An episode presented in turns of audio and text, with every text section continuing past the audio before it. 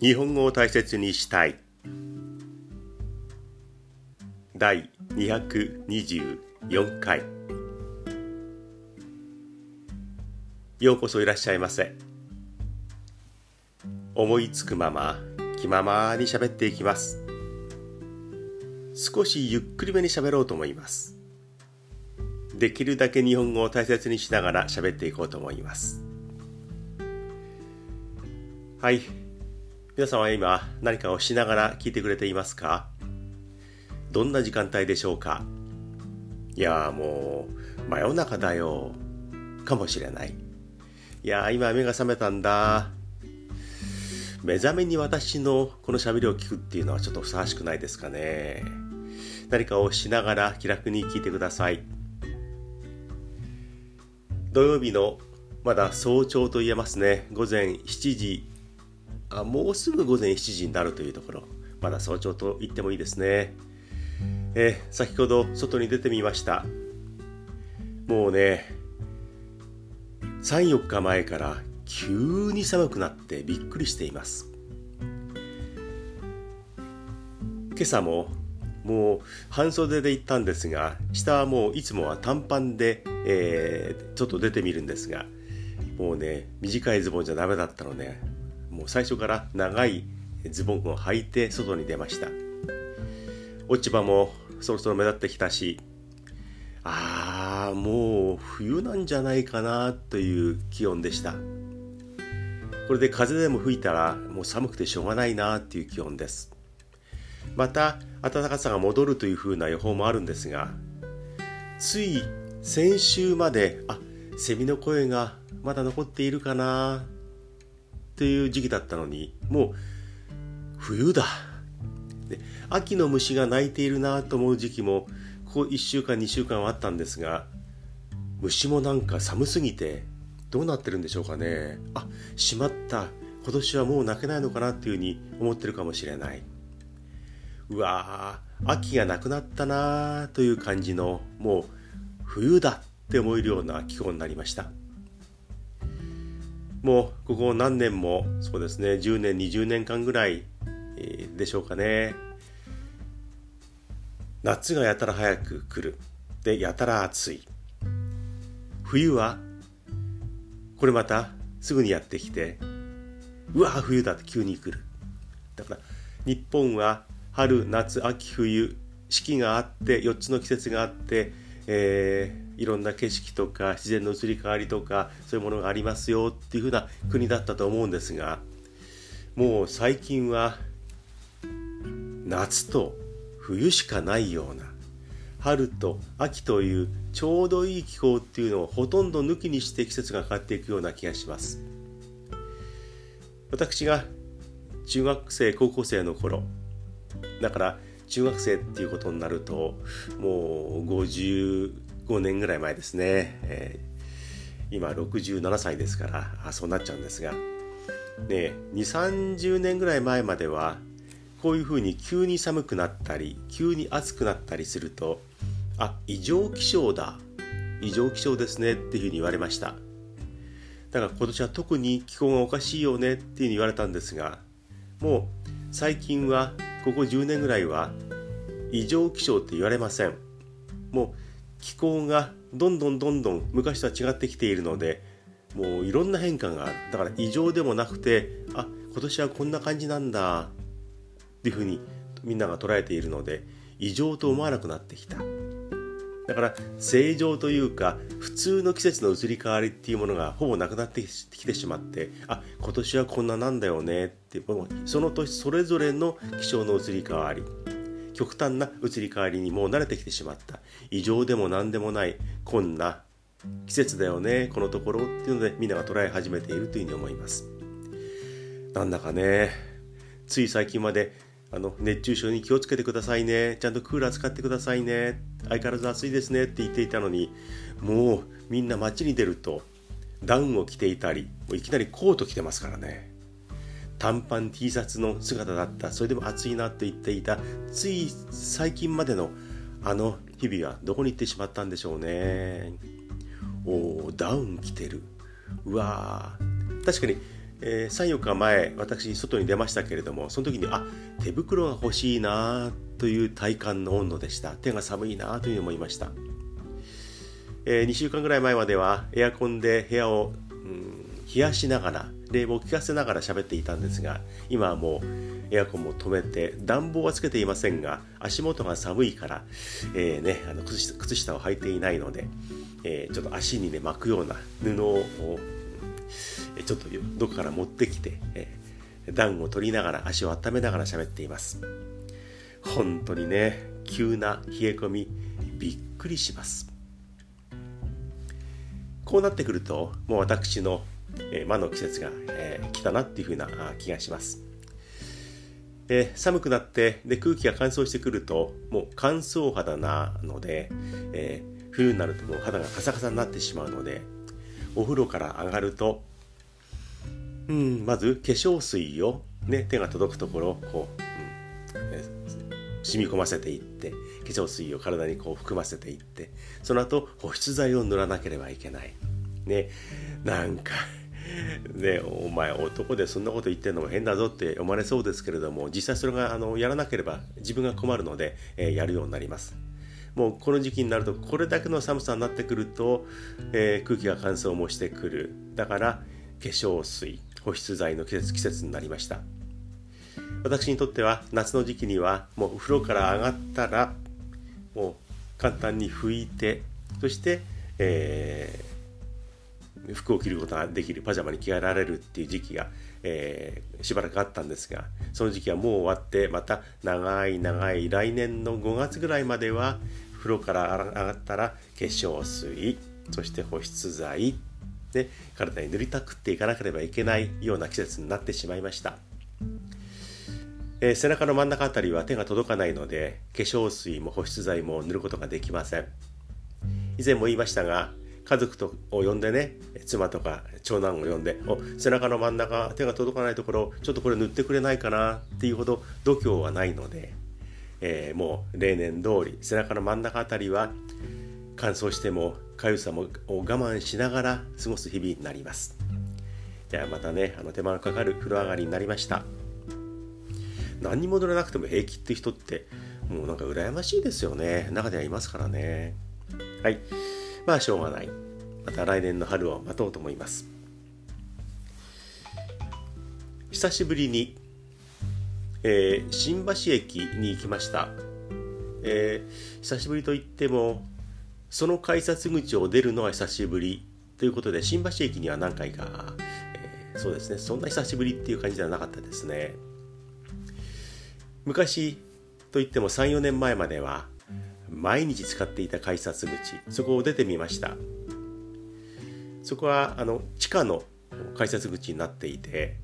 出るとすぐお店があります。地下のあの商店街ショッピングができるようなアーケアーケードじゃないですね、えー、商店街があります、えー、地下ショッピング街ですね、で行ってみたらあれと思いました。もう見慣れた風景だったんですが出てすぐ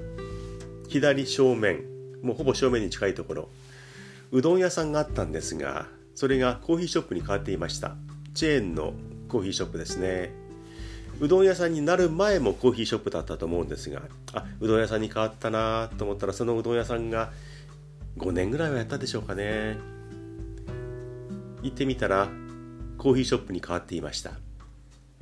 そして右正面もうほぼ正面に近い若干右側なんですが改札を出るとちょうど直線であの買い物ができるスペースがあるんですが、えー、右側のスペースの方一番手前そこはカバンとか洋服とかネクタイとかも売ってましたかね、えー、サラリーマンが急にネクタイが欲しいな。で、えー、OL の方々が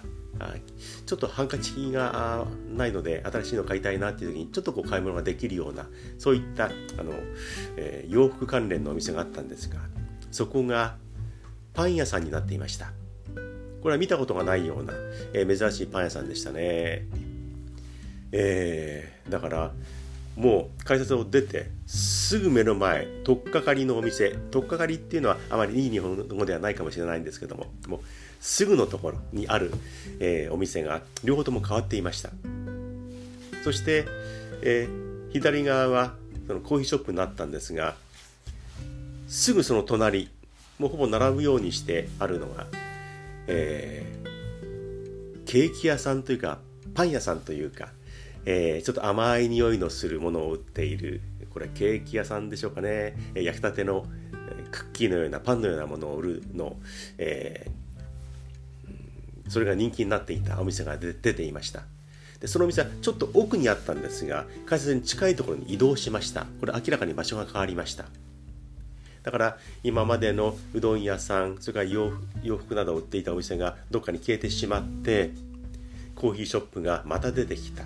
そして新しいパン屋さんが一番便利なところに出てきた。で少し奥まったところにあって人気のあったその甘いケーキのようなものを売るこれはパン屋さんかな。それがちょっと手前の方に移動してきた。これはね、えー、流行りものが、えー、どんどんとこう目立つところに来る。そして客が全く来なかったわけではない。でもとてもいい場所なのでおそらくそこを借りるお金家賃が高かったのかもしれない。いろんなことを考えてそこから撤退した。そうするとすぐにそこにまた新しいものが入る。こういう生き残りって大変だなというふうに思いますね。えー、あんなに客が入っていたのにそこを撤退せざるを得ない。店を閉めて、えー、よそのお店に明け渡さざるを得ないっていうのは大変ですよね。少し前にそうですね。1年ぐらい前までは大変に人気ありましたね。高級食パンがすごく流行りましたよね、えー、久しぶりにあの行った街なんかでもあここに列ができている。何のお店かなと思うと食パンのお店。狭いスペースなんだけれどももう食パンだけを売っている。お店っていうのがねもうどんどんどんどんとできました。えー、と思ったのは銀行のあの ATM の狭いスペース。でそこをもう銀行が撤退していった、え、よそにもう移ってしまった。あるいは、えー、模様替えで、え、そこはもう使わなくなった。狭いそのスペースを使って食パンだけを売っているというようなねそういったあの作りの店もありました。で行列ができていてうわーすごいなで食パンですよね。普通スーパーに行けば200円とかそんなもんで買えると思いますが、えー、1000円とか2000円っていう金額の食パンをね売っているお店がたくさんできました。で列ができていました。うわでテレビを見ていたらそのそういう食パンのお店を作るも大元になる会社があっていろんなノウハウを教えてくれる。でアドバイスもしてくれる。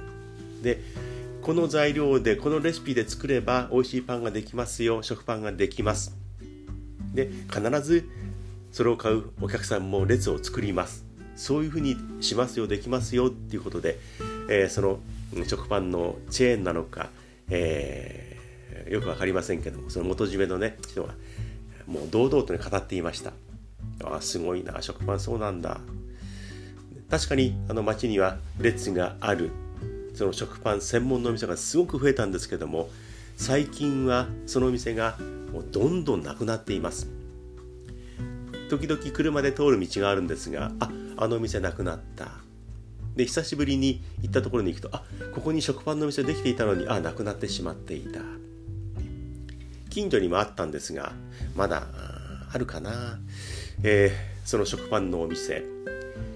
うん半年ぐらい前に前を通ってみたら列は何もなく店員さんが中で手持ち無沙汰ぼーっと立っていました。あの大人気だった列のできる食パンのお店どんどん消えていっています。流行りって怖いですね。よーしっていうんで借金を作ってその食パン屋さんを開いた。でも客が来ない。やめざるを得ないっていう人がたくさんいると思います。同じようにこれも1年ぐらい前かな。唐揚げのお店がやたら増えました。コロナでみんな外に食べに外食しづらくなっている。だから家で食べることが多い。デリバリーで大好きな唐揚げを食べたい。だから唐揚げの注文が非常に増えた。その流れを受けてえー、お客が行かなくなった来なくなった居酒屋さんを買い取ってもう唐揚げを作る設備はありますからもうそのお店自体をもうそのまんま買い取ってで唐揚げをどんどん作って注文を受けて配達して儲けよう。あるいは、えーと、持ち帰りね、えー、で売ろう。持ち帰りって何て言いましたっけね。えーと、ケータリングじゃなくてうんテイクアウト。とテイクアウトで売ろうっていうことでもう唐揚げ屋さんがどんどん増えました。こんなところに唐揚げ屋さんっていう、えー、道沿いのポツンとある唐揚げ屋さんとかね。で結構流行っていたようですけどもその唐揚げももう本当にお店はいっぱいあるけどどんどん畳んでいますよね。入りって怖いですよね。でコロナの影響もかなりあったとは思うんですがこの唐揚げ店も店を開いたはいいけれど客が来ない注文が来ないっていうことがたくさんあの生まれてるんじゃないでしょうか。この唐揚げ屋さんそれから行列がたくさんできていたあの食パン屋さん引きこもごもうん引きこれは火の方が多いでしょうね。喜びよりも悲しんでいる人がいると思います。でもそうだなこういう見方良くないでしょうけども食パンをいろいろ案内してアドバイスを与えて店をこう、ね、作らせてあげるっていう元締めのところは一時かなり儲かったんじゃないかなというふうに思います。で人の流行り廃り好き嫌い好みっていうのはぐるぐる変わるし環境でも大きく変化するので怖いなというふうに思いました。はい。うん。話また飛びますね。最近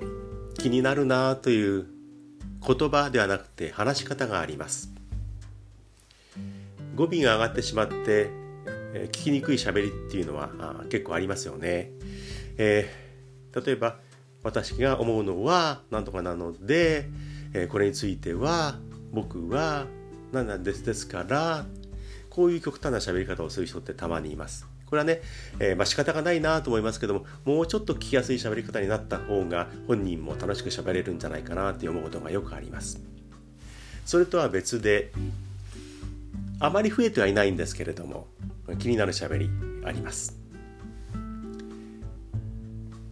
まあ、国民の皆様の気持ちは、まあ、真摯に受け止めて、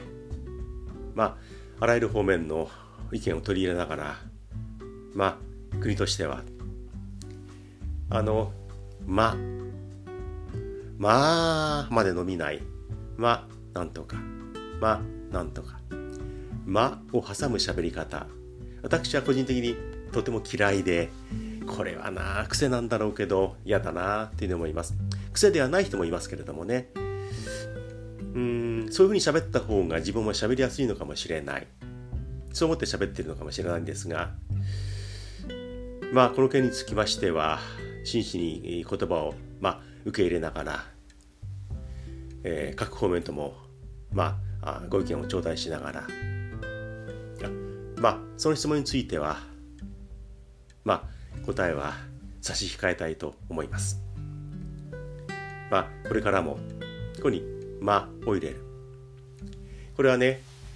代表的なこの「ま」を挟んだ喋り方をするのは岸田首相です。私は当然面識もないし意見をできる立場でもないんですが、えー、岸田さんがよく「まあなんとかで」まあ今回のまあ真摯に受け止めながらまあ耳を傾けながらっていうことをよく言います。最近ちょっと増えてきたかなと思うんですがこれねなんで「ま」を入れるのかなっていうのを考えてみると所詮は国会の答弁もあれ原稿がありますよね。原稿がなくてほぼアドリブというかその場で考えていることをしゃべるということはほとんどない。記者会見でもそうですよね、えー、だから原稿を読んでいる。誰かが書いたものをで自分の意見も反映されたものを誰かが書いているのかもしれないんですが誰かが書いたものを読んでいる。その読んでいるっていう感じを少し薄めようとしてね、読んでいる感を少し軽くしようとして「間」を入れてるんだと思います。そのまま読んでいるとあ読んでいるな読まされているな誰かが書いているんじゃないかっていうふうに思われる。もうみんなそれ分かっているんですがでもできるだけそう思われないようにまなんとか。でこの件につきましてはまあ多方面のなんとかを感じながらまあ諸外国とも連携しながらまあ国民の皆様の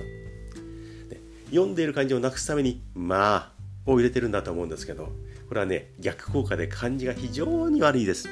私があの岸田首相のそばにいて意見をできる立場であれば首相その喋り方読み方少し変えましょう。まあを入れなくても読んでいる感じではないような読み方喋り方ってもう少しやり方があると思います。っていうふうに意見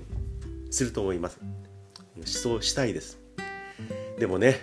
まあを入れた方が読んでる感じがあまりしない自分の言葉で伝えているというふうに、え、聞こえるんじゃないかなと多分岸田首相は思っているのでまあをいっぱい入れてしまうんだと思います。でこれはもう、えー、官房長官などもね、えー、まあは少ないですけれどもやっぱり読んでいるぞ下向いて読んでるだけという感じなのでねもう少し、えー、政治家の方々うんおしゃべりの勉強をしろというふうに言わないですけどもこう伝える喋り方読み方があるんじゃないかなとね思っています。間違えてしまってはいけないと思って原稿をぐっと見てしまうのかもしれないんですけれどそれにしてももうちょっと国民の方聞いてる方のことを見ながら伝えながらっていう表情で喋ってほしいな読んでほしいな伝えてほしいなというふうに思います。外国の政治家などはねこの辺は日本の政治家たちと比べるとやっぱうまいですよね、えー、所詮は原稿などがあるのかもしれないでも自分が喋っているようにね下を向いてるんじゃなく前を向いてその自分を聞いている見てくれている人を意識しながら喋っている伝えているっていう喋りが諸外国の首相とか、えー、大臣とか、うん、大統領とかできますよね。これは日本って正確に伝えなければいけないという気持ちが強いお国柄なんでしょうかね。えー、もうちょっとなんか考えてほしいなというふうに思います。あの自分は喋る勉強を少ししましたけれども自分の喋りがうまいとは思いませんでも伝えようと思って喋ってるので余計な言葉とか余計なあのうん癖とかはできるだけなくして喋ろうというふうに思っていますと言いながら自分で聞き返してみるとああの癖がまた出ているまたあの言葉を使ったってこともたくさんあるんですけどもうちょっと、えー、国のトップの方にいる人たちの喋り方とかあとねまあもうたくさん入れてしまう人たちっていうのは考えてくれたらいいなというふうにまあ思っています。ね、うん言葉ってねあの喋り方言い方伝え方間の取り方でだいぶイメージが変わります。表情も含めて、えー、手振りも含めて伝えるっていうのが言葉という言葉だけではなくて総合的に言葉で伝えるっていうものにつながるんだと思いますね。えー、姿が見えないところで私も好き勝手言ってますけれども手を使いながら表情もいろいろ作りながらこうやっておしゃべりしています。今日はどんな風に聞こえたでしょうかかなり生意気生意気な感じに聞こえたかもしれません。ご勘弁ください。でも言いたいことを喋りました。はい。そろそろ終えようと思います。皆さんからのメールをお待ちしています。ご意見など、うん、意見、質問、疑問、何でも構いません。メールを送ってください。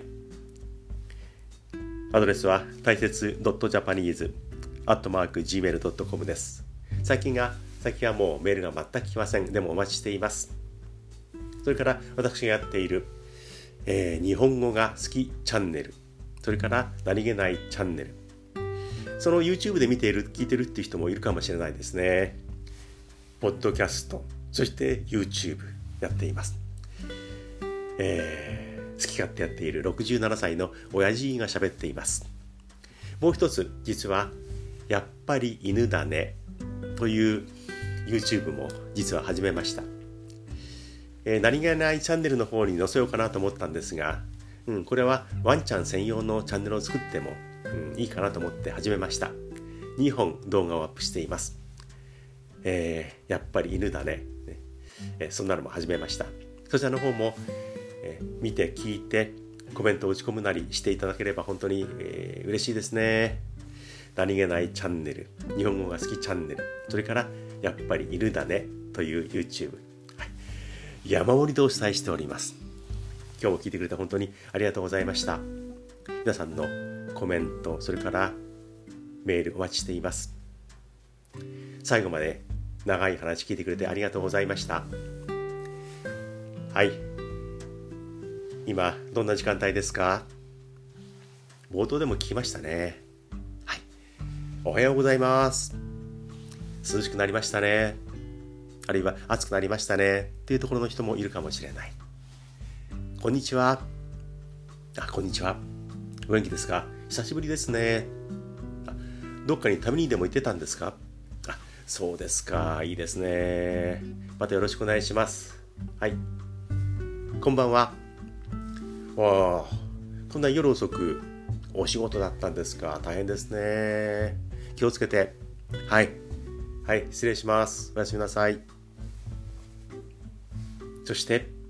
もっと遅い時間。こんな時間帯かもしれないですね。おやすみなさい。To be continued.